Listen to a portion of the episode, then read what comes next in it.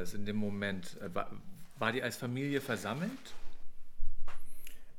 Also in dem Moment selber, es war so, dass ähm, sich alle versammelt hatten, also Freunde, alle, die wollten, Bekannte, Familie, ähm, alle, die wollten, hatten sich bei uns in der Nähe im Pfarrsaal versammelt und haben da gebetet. Und ähm, weil es tatsächlich klar war, das sind jetzt sozusagen die Momente, die Stunden, wo sie heimgehen wird zum Vater. Und ähm, letztendlich war ich alleine mit ihr zu Hause, aber das wollte sie so. Also das war ihr ganz wichtig letztendlich, ähm, dass sie, sie wollte da keinen, niemanden irgendwie bei sich haben. Und ähm, also ich hatte sozusagen die Ehre, bei ihr bleiben zu dürfen. Und ähm, sodass wir beide alleine waren. Und das waren für mich ähm, letztendlich, dieser Tag war für mich schon ein, einfach der beeindruckendste Tag meines Lebens, weil einfach eine, einen Menschen, den man liebt, da begleiten zu dürfen, ihm für ihn da zu sein, ähm, das war für mich so eine tiefe Erfahrung. Das habe ich mir nie gedacht, dass ich am Tag des Todes meiner Frau da so eine unglaubliche Dankbarkeit verspüre. Also ich habe tatsächlich, wir haben zusammen geweint, ich habe geweint, wir haben zusammen geweint, aber aus, es war wirklich Dankbarkeit, diesen Menschen zu haben, für diesen Menschen jetzt da sein zu dürfen, äh, alles zu geben für, für die Anna. Ähm, ganz praktisch sozusagen, weil sie konnte äh, körperlich da nichts mehr machen. Und ähm, also das war für mich auch dann eben wichtig, dass wir da wirklich ähm, letztendlich auch alleine waren und das da äh, erleben durften. Natürlich dann ganz gegen Ende des Lebens hin, weil es ja wirklich ein harter Kampf war, hat man gemerkt, dass sie ähm, dann wirklich einfach alleine diesen, das wurde mir dann klar, sie muss diesen Kampf ähm, alleine kämpfen. Ich kann sozusagen da einfach nicht mitgehen. Das war der Moment, wo ähm, ich sagen musste, ich kann dich da nicht mehr, ähm, also ich bin da, ich bin auch da, da geblieben, ich war immer in ihrer Nähe, aber das war dann für mich auch eine neue Erfahrung, einfach wirklich, dass ich auch loslassen muss und jetzt nicht ihr ständig irgendwie zuflüstern muss, dass das alles irgendwie, dass sie da ähm, ganz in Ruhe sein kann. Sie musste kämpfen, also sie hat wirklich gekämpft. Und das war ein sehr, sehr harter Moment, auch für mich, weil dann sozusagen in dem Moment Arzt und Ehemann tatsächlich dann verschmolzen sind, weil einfach der Palliativdienst, den wir hatten, also der immer wieder nach Hause gekommen ist, die hatten mir halt die ganzen Medikamente äh, dagelassen, sodass ich da, wenn sie halt äh, starke Luftnot hat oder wenn sie Schmerzen hat, dass ich da reagieren kann. Und ähm, das waren für mich schon sehr, sehr schwierige Momente, dann zu sagen, gut, also ähm, was mache ich jetzt? Äh, ich hatte, ich habe dann wirklich gesagt, also ich habe jetzt dir gerade da sehr, sehr starke Schmerzmittel gegeben. Wenn ich dir jetzt nochmal ähm, Schmerzmittel gebe, das war dann 20 Minuten später so ungefähr, dann, dann bringen dich sozusagen die Schmerzmittel um und das konnte ich gar nicht. Also, und das wollte sie auch nicht. Aber das waren dann schon so innere Kämpfe, wo ich mir gedacht habe, was mache ich jetzt, weil ich ja auch nicht das Leiden ähm, sehen wollte oder ihr das auch nicht äh, aufbürden wollte. Aber letztendlich hat sie so wie vieles in ihrem Leben da wirklich so tapfer gekämpft und wirklich gekämpft. Und ähm, man hat gemerkt, dass sie in dem Moment einfach alles verlässt. Das, das ist sozusagen ihr Leben hinzugeben. Und, ähm, und Gott hat sie da wirklich äh, ihr kein leichtes Spiel gemacht und sie Also es war äh, tatsächlich nicht schön anzuschauen. Und ich habe mir die ganze Zeit gedacht, mein Gott, mein Gott, was machst du? Letztendlich hast du ihr jetzt so viel aufgebürdet und so viel Leiden ähm, zugemutet. Und warum jetzt dieser Moment, warum ist das jetzt sozusagen so ganz anders, wie wir uns das beide vorgestellt haben und wie ich mir einen äh, heiligen Tod sozusagen vorstelle, so in aller Ruhe und dann sagt man so ungefähr noch Amen und geht heim zum Vater, sondern ähm, es war wirklich wieder Gottes Knecht, der wie am Kreuz äh, Schmerz verzerrt und geplagt und ähm, ähm, und dann aber zu sehen, dass sie eine, eine solche dann Verwandlung gemacht hat, nachdem sie ihren letzten Atemzug gemacht hat, hat sie innerhalb von, also es war wirklich eine Sekunde, hat sie ausgeschaut wie die schön, unglaublich schönste schlafende Frau, die man sich vorstellen kann. Und das war wirklich eine, ähm, also das war dann sozusagen für mich in dem Moment die, die Rettung, das sehen zu dürfen, ähm, dass sie es einfach geschafft hat, dass sie ähm, diesen, diesen Schritt gegangen ist, den Gott ihr zugemutet hat und dass sie da wirklich dann erlöst, sie war wirklich dann erlöst in dem Moment und ähm, ja.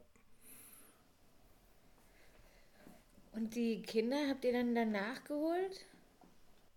Genau, also die kamen letztendlich da alle von dem, von dem Gebet, vielleicht die Zeiten, die sind dann da immer so ein bisschen verwaschen da an so einem Tag, aber ich denke mal so eine Viertelstunde, halbe Stunde bevor sie gestorben ist, kamen die dann alle wieder zurück und waren praktisch im Wohnzimmer und äh, hatten gar nicht äh, sich nachschauen getraut oder fragen getraut, ähm, wie es äh, uns da geht. Und als die dann da waren, ich glaube, das war so eine Viertelstunde, ähm, war sie dann eben gestorben. Und dann bin ich dann noch eine Viertelstunde oder was bei ihr geblieben.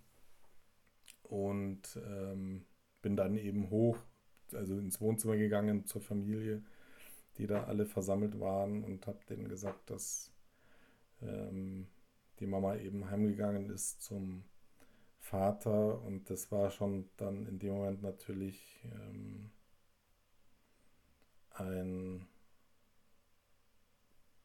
also natürlich, man hat zwei Jahre damit äh, darauf sozusagen, damit gerechnet, ähm, vieles, vieles, vieles geredet.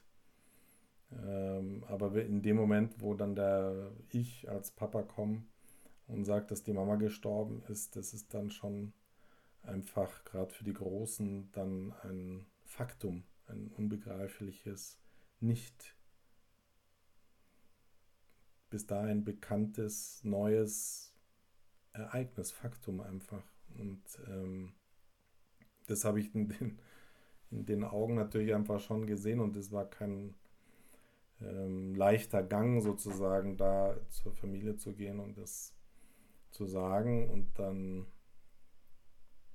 sind aber alle dann äh, gekommen und zur Mama gegangen und haben sich da verabschiedet und ähm, haben gesehen, ihre Schönheit gesehen. Sie haben wahrscheinlich ihre Mutter nie so jung und so äh, schön gesehen wie da in diesem Moment. Und ähm, die Kinder, glauben die alle an Gott?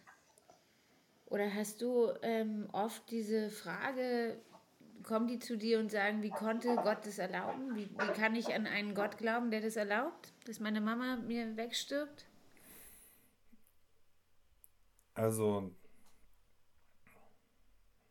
ich denke schon, dass sie alle an Gott glauben und ähm, aber an einen Gott glauben, mit dem man streiten kann, mit dem man kämpfen kann, dem man eben löchern kann mit diesen Fragen, die du gerade gestellt hast. Wieso machst du das? Wieso lässt du das zu? Mein Gott, das kann ja gar nicht sein. Wie bist du, bist du ein Monster oder was bist du, dass du sowas machst?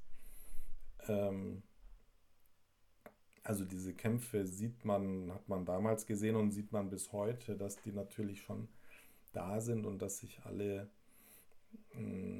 ihre Gedanken machen, was jetzt da war. Also wer war das, wer ist der Schuldige sozusagen?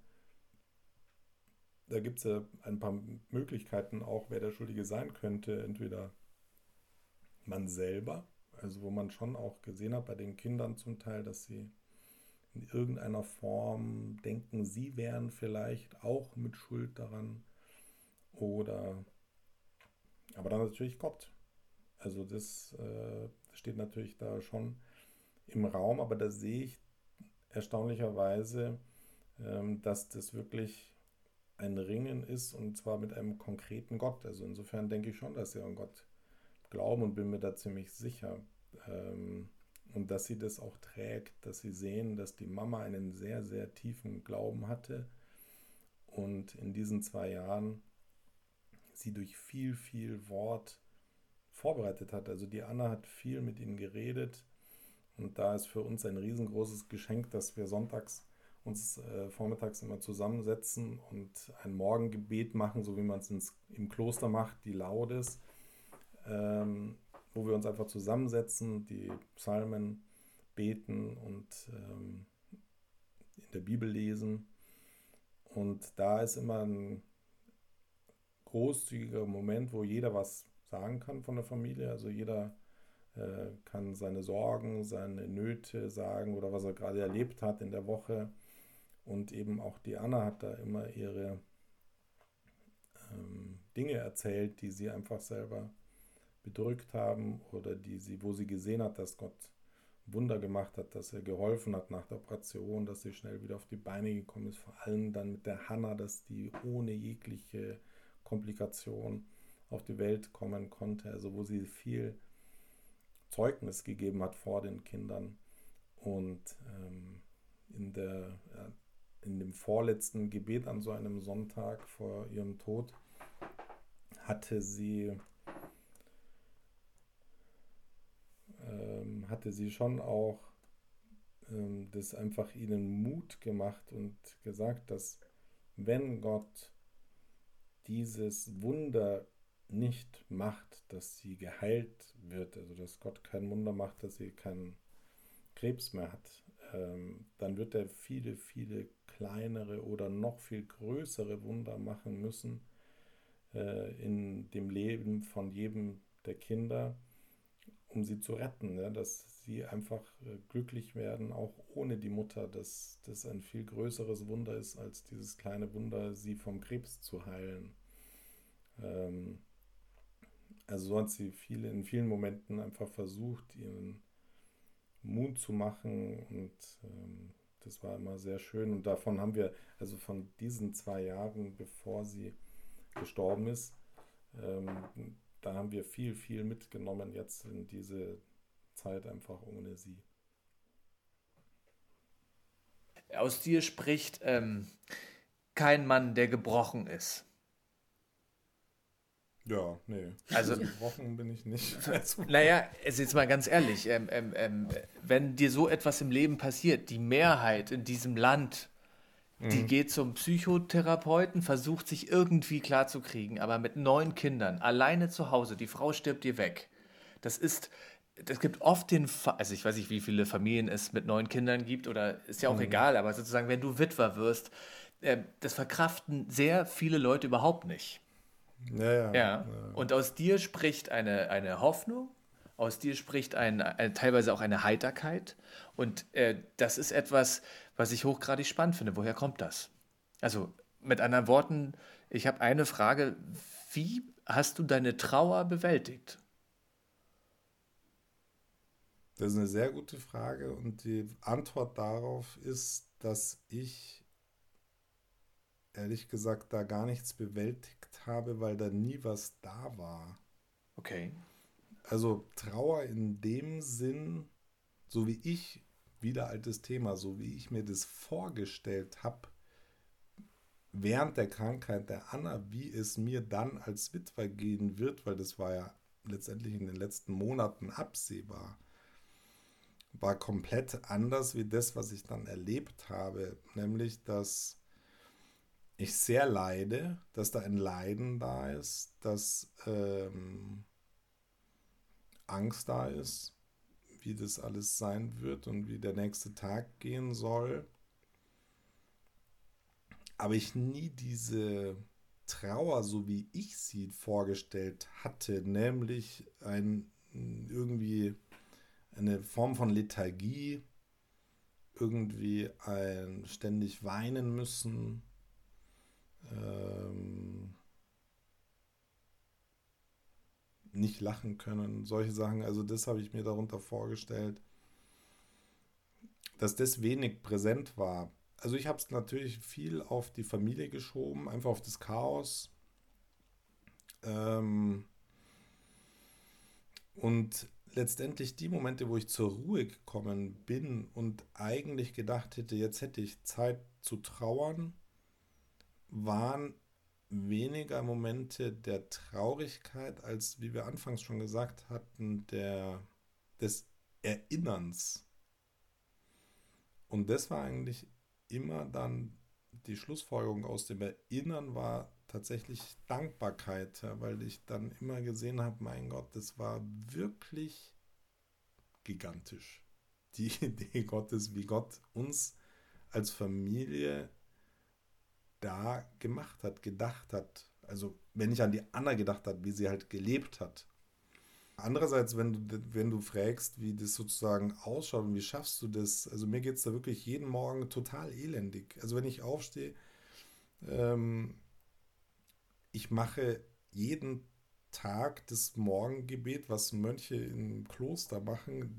Ich sitze jeden Morgen da und mache das, weil ich einfach hoffe, dass Gott mir hilft, weil ich völlig, also mir zittern die Knie, mir knurrt der Bauch ohne Ende, das rumort jeden Morgen, wenn ich da sitze und äh, ich bin wirklich fast panisch, weil ich nicht weiß, wie ich das überstehen soll. Und dann kommt das erste Kind oder ich, äh, ich höre die ersten Lebenszeichen draußen bei den anderen kind, bei den Kindern und so allmählich äh, merke ich dann wieder, okay, Gott macht auch diesen Tag wieder und wird äh, mich Schritt für Schritt lenken und führen und leiten und äh, so dass der Tag so immer so verläuft, dass am Ende des Tages ich sagen muss Wahnsinn. Also ich habe nichts gebacken bekommen, aber irgendwie hat Gott mir uns allen geholfen. Ne? Irgendwie hat Gott uns dann durchgebracht und wir sind nicht verzweifelt.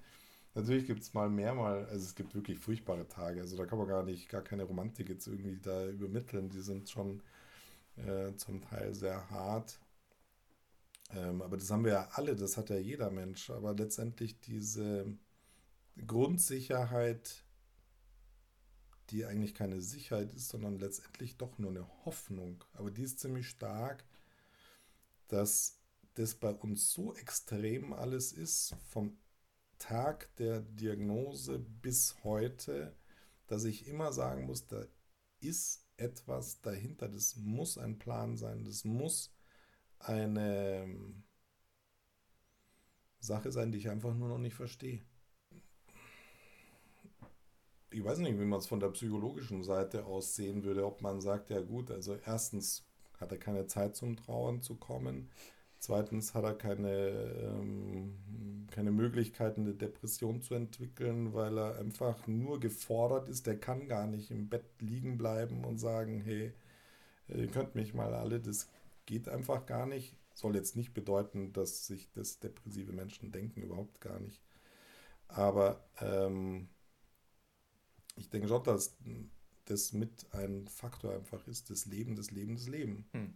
Aber ich glaube nicht, dass das sozusagen ein, also nach zweieinhalb Jahren kann ich, muss ich fast behaupten, dass das kein Übertünchen ist, sondern dass das schon, also das hätte ich mir vielleicht am Anfang eben gedacht, dass es so ein euphorisches Überspielen Spielen oder überrannt werden von den ganzen Ereignissen, die damals waren, einfach sind. Aber nach zweieinhalb Jahren ähm, muss ich fast zugeben, dass das praktisch so ist. Ähm, meine Hoffnung ist, dass die Anna lebt und dass sie viel besser lebt äh, wie wir. Was dann wieder schon wieder ein ganz anderes Kapitel ist, wo, ich, wo es eine Phase gab, wo ich mir gedacht habe, mein Gott, also das kann ja den Himmel gar nicht geben. Wie soll denn der Himmel existieren, wenn da eine Mutter im Himmel ist, die auf eine Erde herunterschaut? Da sitzt ein Mann, völlig verzweifelt, mit neun Kindern, völlig verzweifelt, weil ihre Mutter nicht da ist. Die da oben machen Party und äh, das kann ja nicht sein. Mhm. Ähm, letztendlich bin ich dann einerseits dahinter gekommen, weil ich habe mir gedacht, dass sozusagen warum es kann nur einen Grund geben, warum die Anna jetzt momentan nicht verzweifelt da oben im Himmel, wenn sie uns sieht. Der einzige Grund dafür wäre, dass sie einfach alles schon sieht. Also dass sie schon praktisch alles weiß, wohin es läuft, wohin es führt, wo es lang geht. Sie ist bei Gott. Und wenn wir sagen, wenn ich sage, sie ist bei Gott, dann würde das, heißt es einfach, dass sie Gott erkannt hat und erkannt hat, dass alles, ihr ganzes Leben, alles minutiös, alles geplant war, alles strukturiert war, alles dahin geführt hat, wo sie jetzt ist, nämlich bei Gott. Und so kann ich mir nur vorstellen, dass sie das momentan erträgt, uns zu sehen, weil sie weiß, wo, wo es hingeht, was das Ziel ist, was die, was sozusagen da auf uns wartet. Und, ähm, und was ich auch ähm, dann mir gedacht habe, es wird nicht nur Friede, Freude, Eierkuchen sein im Himmel, dass das alles so Hosanna und Lobpreis und den ganzen Tag irgendwie Gitarre spielen, ähm, sondern dass das schon auch, also Gott hat Mitleid mit uns, mit mir, mit den Kindern, mit uns allen mit jedem Menschen. Und so wird auch die Anna Mitleid, also es ist eine Form von Leiden, die wir vielleicht nicht verstehen, aber wird schon geben, auch im Himmel, das sozusagen, aber eine andere Form von Leiden, also keine selbst, kein selbstzerstörendes Leiden, oh Gott, und sondern ein wirkliches Leiden in dem Bewusstsein, dass diese Prüfung jetzt notwendig ist, um ihm zu helfen, um den Kindern zu helfen, um was halt für uns ein Geheimnis ist. Aber es gibt das Leiden auf der Welt und es gibt äh, den Tod und es gibt Sachen, die wir einfach alle nicht verstehen. Und so ist es im Himmel zwar da, präsent, aber halt, also so denke ich mir das. Die Anna würde mir jetzt schon längst wieder eins über die Rübe hauen, weil die solche philosophischen Ansätze meinerseits immer total bescheuert fand. Aber für mich sind solche Sachen auch manchmal wichtig, ja, mir so die Sachen zu sortieren, weil mir die dann einfach kommen. Ja, wie soll, wie soll eine Mutter da oben glücklich sein, wenn sie das da hier sich anschauen muss? Und das ist sicherlich oft nicht schön anzuschauen. Ja, auch, ähm Jetzt hast du viel von deiner Trauer erzählt, aber da waren ja immer noch neun andere. Also wer hat denn den Kindern geholfen, mit ihrer Trauer umzugehen? Also das ist ganz interessant. Also die, äh, einerseits waren wir, das heißt natürlich, wir waren betreut am Anfang, auch von öffentlicher Seite aus, habe ich das zugelassen, dass man sozusagen uns so ein bisschen die Kinder anschaut, wie es denen geht. Also dass halt so eine Sozialpädagogin gekommen hat sich da mal die Familie angeschaut und hat das Angebot gemacht, dass jedes der Kinder mit ihr reden kann, wer will.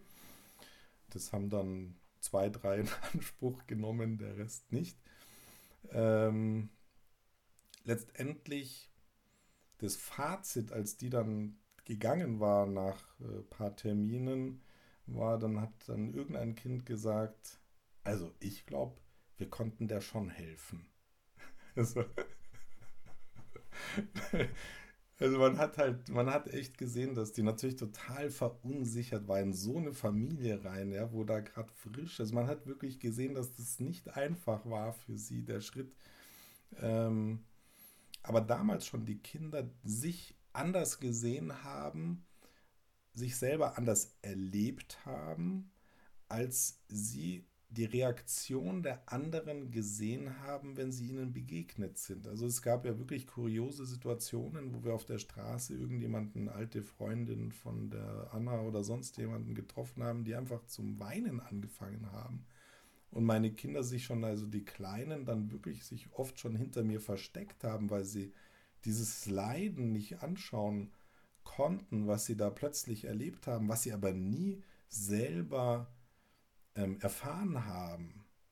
Also das war für sie oft irritierender, diese Begegnungen, ähm, wo Menschen glaubhaft einfach betroffen waren und, und mir ist es immer sehr nahe gegangen und ich war letztendlich, man ist ja gerührt von solchen Begegnungen und Momenten auch, weil man sich denkt, ja, man, also die Anna hat hier am Ort oder wo auch immer einfach ihre Spuren hinterlassen und beschäftigt die Leute.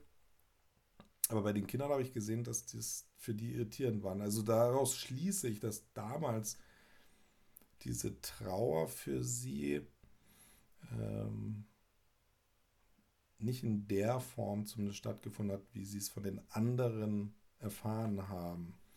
Ähm, natürlich waren sie traurig ähm, in bestimmten Momenten, also da, wo praktisch klar war, dass die Mama sonst sehr präsent ist da hat jeder so seine eigenen Sachen mir mal gesagt. Die eine hat gesagt, wie sie die Wäsche immer aufgehangen hat, das hat so bestimmte Geräusche gemacht. Die waren dann plötzlich nicht mehr da, weil ich die Wäsche anders aufgehangen habe oder keine Ahnung was. Oder, ähm, also da hat so jeder seine Momente gehabt, sozusagen punktuell. Aber ich glaube, im Ganzen war es nicht so äh, offensichtlich zumindest, sagen wir mal so.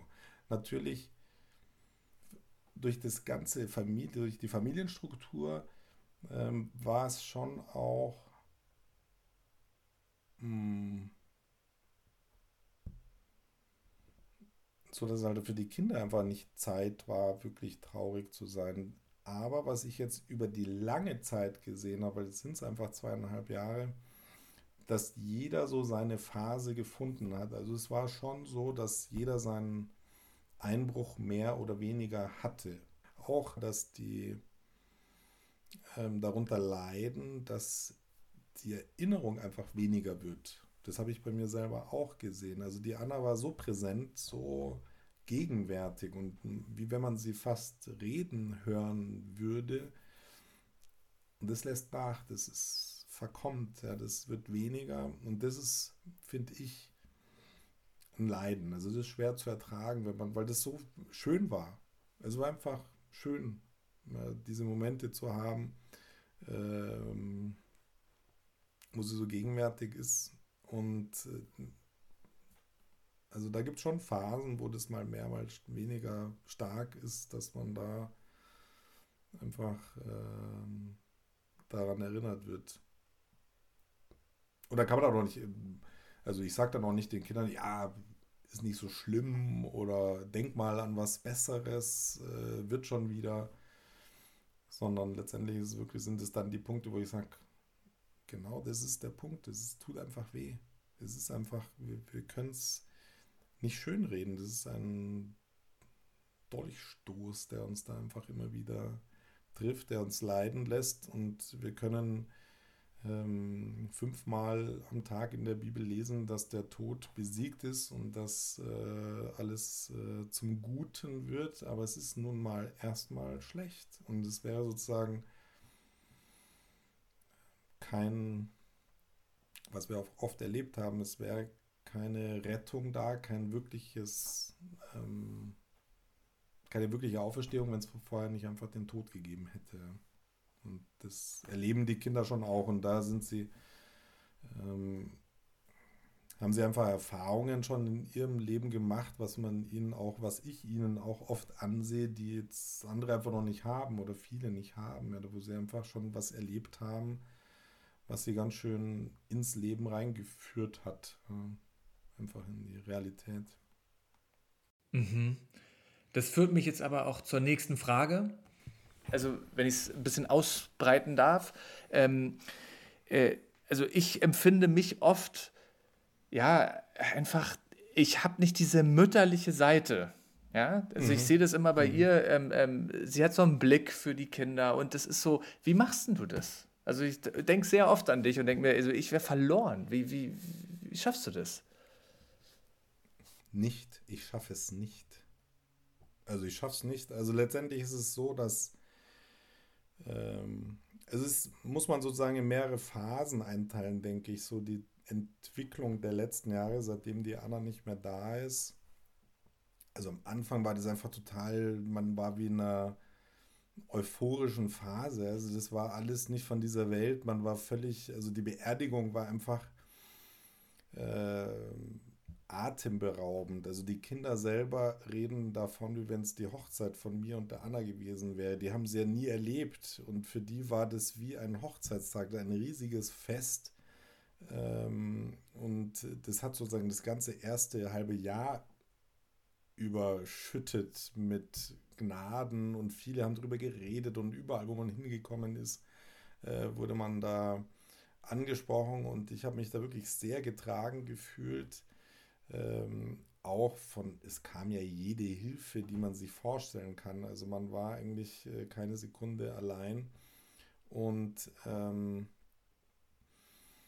dann kam so eine Normalisierungsphase, wo sich das alles eingespielt hatte. Also die erste Phase war praktisch nur gucken, wie überleben wir. Äh, und da habe ich halt so ein Zahnradkastal hier oben sozusagen, das funktioniert halt. Und ähm, ich habe mir also die ersten Wochen waren der Wahnsinn. Ich wusste gar nicht, also muss ich jetzt, was muss ich einkaufen? Äh, was essen wir? Wer macht es? Äh, wer äh, sorgt sich um wen zu welcher Zeit? Wie war das nochmal? Wann äh, muss man die Hanna ins Bett bringen? Äh, also ihr seht, ihr hört da schon, dass die Anna hat bis zum letzten Atemzug alles gemacht. Alles. Also sie hat alles gemanagt bis zum letzten Tag. Und ähm, das waren so unsere letzten Streitpunkte in unserem gemeinsamen Leben, dass ich sie wirklich zum Teil, wirklich, wir haben wirklich gestritten, weil ich ihr gesagt habe, du musst mich die Sache machen lassen. Du musst mir zeigen, wie das geht. Du musst jetzt mal mich machen lassen. Und sonst lerne ich das nie. Und sie hat dann natürlich zu weinen angefangen und hat gesagt, lass mich das machen bis zum letzten Atemzug, weil ich will dir das abnehmen, solange ich da bin und du darfst es sozusagen oder du musst es jetzt dann oft genug machen, ja, alles äh, managen und tun. Also das waren so die letzten äh, Konflikte sozusagen, die wir da zusammen ausgefochten haben. Ähm, also die erste Zeit war wirklich chaotisch, aber von so viel Hilfe praktisch geprägt, dass dieses ganze Chaos dann schon irgendwie abgepuffert wurde durch alle möglichen äh, Leute. Und ich dann eben mit meiner Strukturiertheit versucht habe, da wirklich in einen fantastisch funktionierenden, intuitiven Haushalt eine Struktur reinzubringen, weil ich sonst nicht überleben kann. Also es ist bei uns mittlerweile was mir eigentlich zuwider ist, aber was mir und allen wahrscheinlich so ein bisschen hilft, sehr, sehr strukturiert. Ja gut, aber es ist wirklich, also was du auch gesagt hast, also das ist natürlich die technische Seite, die oberflächliche Seite, sozusagen ja. das, was zu organisieren ist, das, was halt hier im Haushalt äh, zu managen ist. Das erste, was mir die Kinder zum Geburtstag geschenkt haben, waren diese Schuhe, die ich ja gerade sehe. Hausmeister. Vom Haus, von der Hausfrau zum Hausmeister. Ähm, also das lässt sich ja irgendwie alles strukturieren und machen, aber natürlich, was du auch angesprochen hattest, was sich gar nicht managen lässt, ist natürlich, sind die Kinder, die mhm. äh, ihre ganz eigenen Bedürfnisse jeder für sich hat. In jedem Moment hat jeder irgendwie ein anderes Bedürfnis. Ähm, dem einen Tag das der eine, der gleiche, am anderen Tag ein anderes Problem und die anderen natürlich jeder für sich selber auch.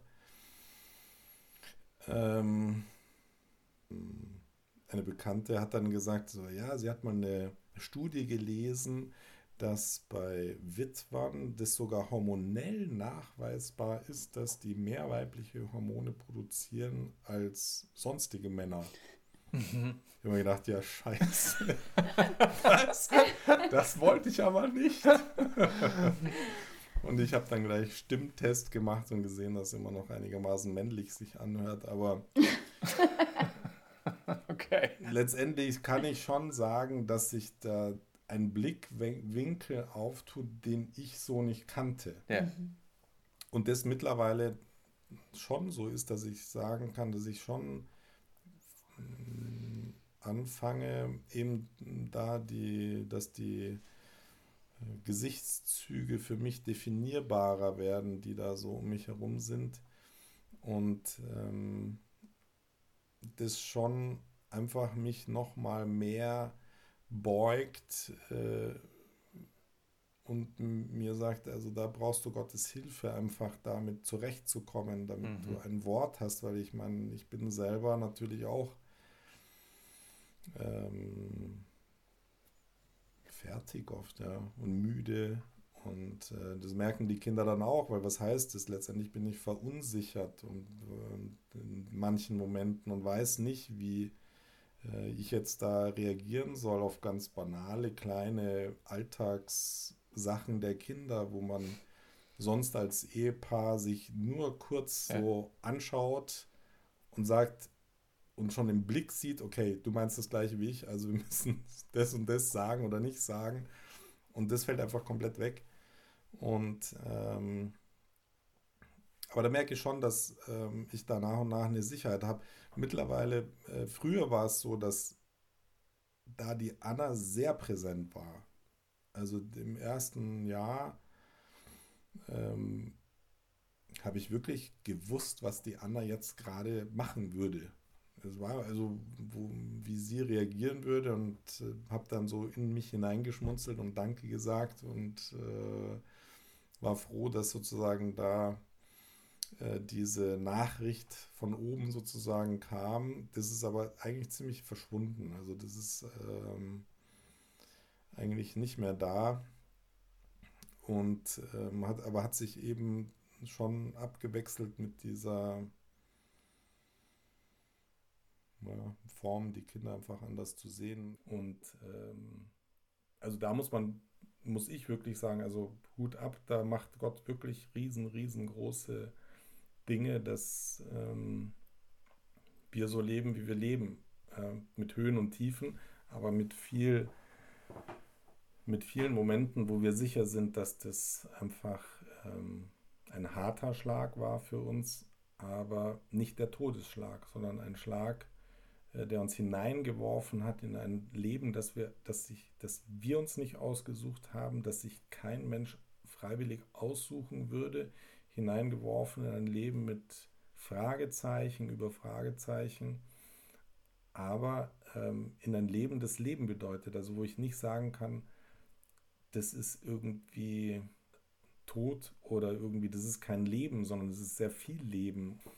Gut, wenn alle da sind, dann fällt da das Glas um und dann ist da Lärm und dann ist alles chaotisch, aber es ist ein Leben und das ist fantastisch. Also das ist wirklich äh, für mich eine sehr, sehr große Hilfe, die mir da Gott gegeben hat, dass wir einfach so viele sind. Ja, viel, also manche schauen mich dann so entsetzt an, wenn die dann erfahren, äh, dass wir so viele Kinder haben und eben dann hören, dass da keine Mutter mehr ist, dass die gestorben ist. dann sage ich immer, nein, nein, nein, das ist überhaupt nicht schlimm, dass das neun sind, sondern das ist genau äh, das Richtige, das ist meine Rettung, weil da äh, da ist Leben da und da ist ähm, in jedem Kind sehe ich sozusagen die, die Hoffnung durchschimmern und die ähm, und natürlich auch die Anna sehe ich in jedem meiner Kinder. Wenn wir, wenn wir darüber schon mal reden, über die Anna, wie ist denn das jetzt? Ähm, sie ist im Himmel, du bist hier mhm. unten. Wie ist da die Verbindung?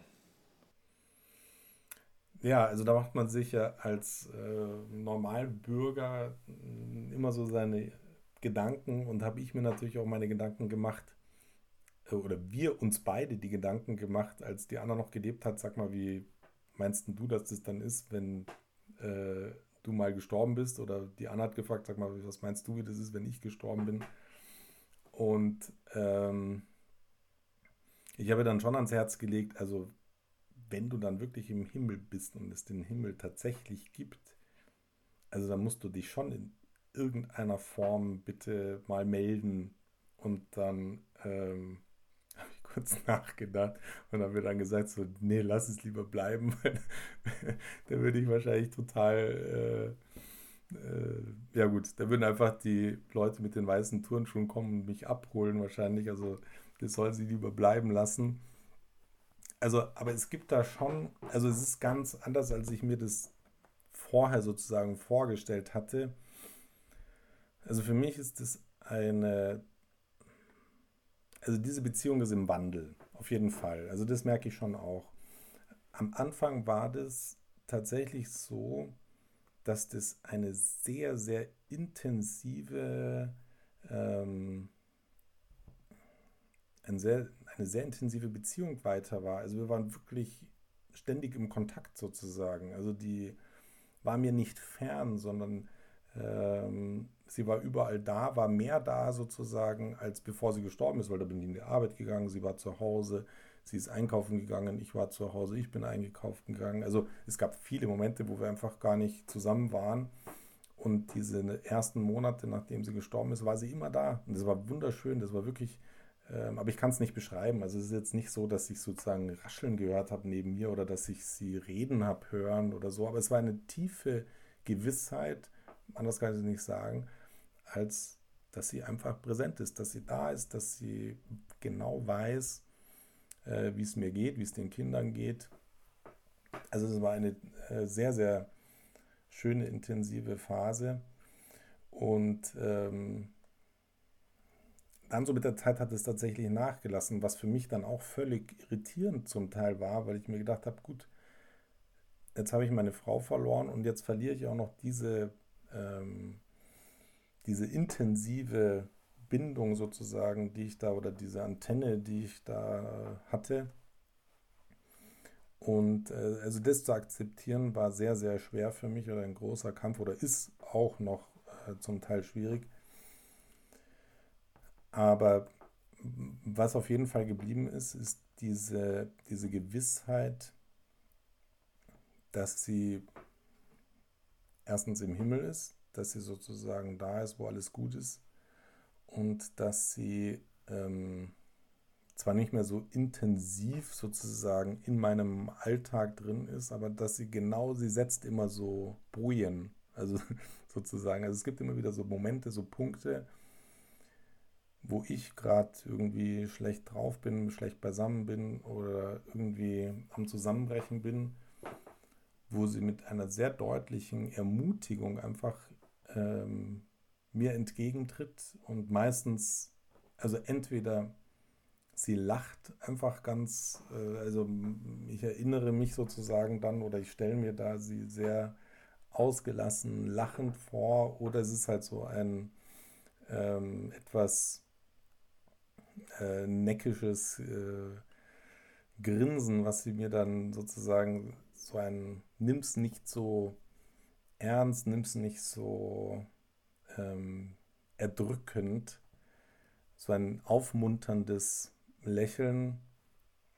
Und das sind Momente, die sehr für mich sehr schön sind und aufbauend sind und mich einfach auch äh, beruhigen und mir wieder die Sicherheit geben, dass, ähm, dass es ihr gut geht und dass, ähm, dass auch Gott die Sache mit uns allen hier zu einem guten Ende oder zu einem guten Leben, ich meine, wir sind ja nicht am Ende, hoffe ich mal, äh, zu einem guten Leben führen wird. Also ist schon eine Bindung da, aber irgendwie man kann sie nicht wirklich beschreiben und irgendwie anders, wie ich sie mir ursprünglich vorgestellt hatte, aber auf, auf eine besondere Art sehr, sehr schön. Du hast davon gesprochen, dass die Anna ähm, immer mit ihrem Herzen und mit ihren Gedanken eigentlich ständig bei den Kindern war. Sich von den eigenen Kindern verabschieden zu müssen, das ist ja ein Leiden, was einen auch von Gott total wegbringen könnte. Wie war das bei der Anna? Hm, also es war schon so, ähm, dass das, also sie war dann nicht in Rebellion, also das nicht, also sie war, das war ein Kampf und den hat sie schon bis zum Schluss mitgenommen, aber es war keine Rebellion, äh, wo sie gesagt hat, also das, das ist so ein Punkt, das geht gar nicht, das darf einfach nicht sein, dass Gott sowas zulässt. Das habe ich nicht erlebt, sondern ich habe einfach erlebt, dass das ihr Kreuz war, ihr Leiden war, was sie wirklich bis zuletzt mitgenommen hat. Also das schon. Und ähm, also es hat sich auch jedes Kind, das hatten wir vorhin, hatte ich das gar nicht erzählt, also jedes Kind hat sich von der Mama verabschiedet, äh, bevor sie gestorben ist an dem Tag. Und das war schon ein harter Gang für alle. Also ich habe das bisschen so forciert, weil ich mir gesagt habe, das ist, ich habe auch zu Anna gesagt, du, das ist die letzte Möglichkeit, dass dich die Kinder sehen können. Und mir war dann schon klar, dass sie jetzt auch nicht wollte, dass sie die Mutter so sehen, weil sie einfach da schon sehr, sehr gelitten hat. Aber ich habe mir gedacht, das ist schon irgendwie ein wichtiger Punkt, dass sie halt von der Mutter in irgendeiner Form nochmal gesehen werden, äh, gesegnet werden. Und ähm, da sind dann immer in, da sind nicht alle neun auf einmal, sondern ich habe immer ein oder zwei geholt und zur Anna gebracht, wo sie sich dann verabschiedet haben. Äh, das war schon sehr, sehr bewegend und war, denke ich, letztendlich dann schon auch für die Anna ein wichtiger Moment. Und als die Josefa, das ist die zweitkleinste, die war damals vier, als die dann runtergegangen ist, da ging sie gerade, das habe ich nicht gewusst sozusagen, als ich reinkam, war sie so wie bei den anderen gerade auch. Und dann hat sie aber kurzfristig ganz schwer nur Luft bekommen, die Anna, und hat sich da halt so ein bisschen so aufgesetzt oder aufzurichten versucht und äh, nach Luft gerungen. Und es hat einfach ähm,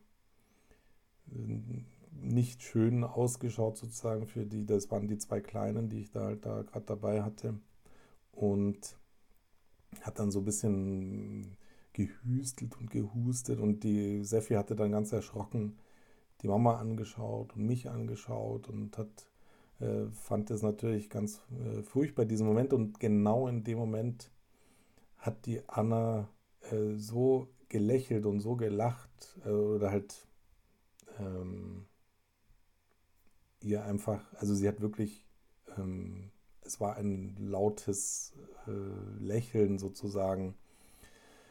Und ähm, das war für die Seffi sehr, sehr wichtig, dass sie die Mutter noch so gesehen hat. Und sie ist dann hoch, ins Wohnzimmer wieder gegangen, wo der Onkel saß und hat gesagt, Onkel, Onkel, die Mama, die Mama, die hat, die hat gehut, die hat halt, dann hat sie es nachgemacht, hat halt gehustet und dann hat sie mich angelacht. Und ähm, wo man einfach auch sieht, dass die Anna wirklich Vollmutter war und ihr das einfach geschenkt hat, dieses Lächeln, dass sie das einfach behalten durfte in ihrem Gedächtnis, die Seffi.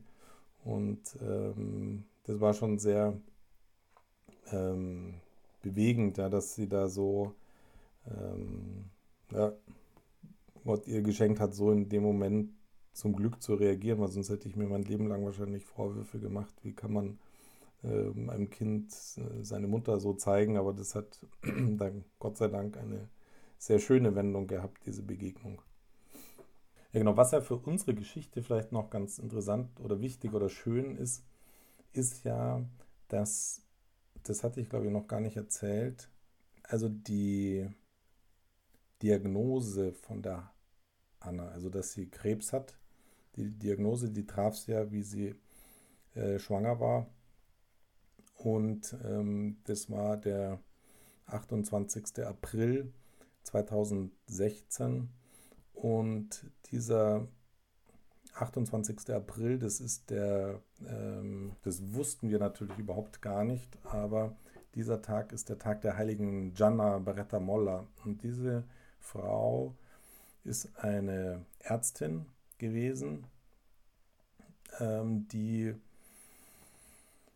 auch als sie schwanger war, ähm, erfahren hatte, dass sie einen Tumor hat und dass es eigentlich nur die Möglichkeit gibt, dass sie überlebt, wenn das Kind abgetrieben wird. Und sie hat sich da bewusst dagegen entschieden und hat äh, gesagt, nee, nee, also das darf äh, nicht passieren und hat dieses Kind ausgetragen. und ist dann tatsächlich, ich hm, weiß jetzt gar nicht wie lang, zwei Wochen, also die ist ziemlich schnell dann nach der Geburt verstorben. Und genau dieser Festtag, also ihr Fest ist an diesem 28. April, wo die Anna ihre Diagnose bekommen hat. Und das haben uns Freunde gesagt, noch an dem Abend, äh, wo wir die Diagnose bekommen hatten. Und schon das hatte uns damals sehr, sehr bewegt und angesprochen, dass wir da schon sozusagen sofort von Gott eine Heilige an die Hand bekommen hatten, die unsere Geschichte widerspiegelt. wir wussten ja damals noch nicht so genau, wie, in welcher Form, aber zumindest ähm, sozusagen die Parallele, dass da eine Mutter schwanger ist und diese Diagnose bekommt, ähm, hat uns sehr, sehr, äh, vor allem auch der Anna Mut gemacht. Aber sie hatte dann, dann hatten wir gesehen, dass es in Bayern eine äh, Kirche gibt, wo eine Reliquie von dieser heiligen Jana äh, aufgebahrt wird und äh, aufbewahrt wird. Und da sind wir dann gleich hingefahren. Ich glaube, das war das erste Wochenende nach der Diagnose. Und ähm, dann waren wir dort und haben halt gefragt, ja, wo ist denn diese Reliquie? Das ist eine riesige Kirche, so eine Wallfahrtskirche und keiner wusste, wo diese Reliquie von der heiligen Jana ist. Die kannte auch gar niemand in, in diesem, das war ein Kloster. Wir haben dann den Chef gefragt und alle, keiner hat es gewusst. Und ich habe dann schon wieder aufgegeben. Ich bin da immer relativ äh, schnell da im Aufgeben. Aber die Anna hat, wir waren dann schon alle wieder rausgegangen aus dieser riesigen Kirche und die Anna hat gesagt, nein, das stand da im Internet, wir schauen jetzt da nochmal nach, die muss doch da sein und verschwand dann nochmal für zehn Minuten und kam dann freudestrahlend raus und kommt, kommt, ich habe die Reliquie gefunden und, äh, und war völlig äh, von den Socken, weil nämlich diese Reliquie war in einem riesigen Altar integriert und das war der Altar der heiligen Anna. Also es war der Anna-Altar. Und äh, von dem her war die Anna wirklich wie von den Socken, dass auch da wieder Gott sich so einen kleinen Hinweis oder Scherz äh, äh, ausgedacht hat, dass für uns das Puzzle dann schon wieder gestimmt hat. Ja, dass halt da die heilige Jana, der 28. April, Altar der Anna und dann wie die Anna gestorben war in dem ersten Jahr am 28. April 2000 19 war das dann. Da sind wir dann mit Freunden nach äh, Mailand gefahren und haben eben das Grab von der heiligen Gianna Barretta Molla dort sehen dürfen. Und äh, das war eine wunderschöne, auch wie eine Wallfahrt haben wir das so ein bisschen gemacht mit dieser befreundeten Familie.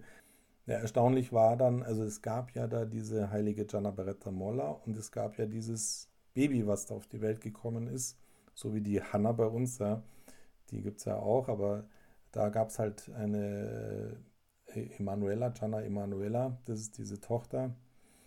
Und ähm, kurioserweise, weiß nicht wie, irgendwie über fünf Ecken äh, kannten dann die Eltern von diesem befreundeten Ehepaar irgendjemanden, der wieder jemanden kannte in Italien, ist das wohl so. Auf jeden Fall standen wir dann am 28.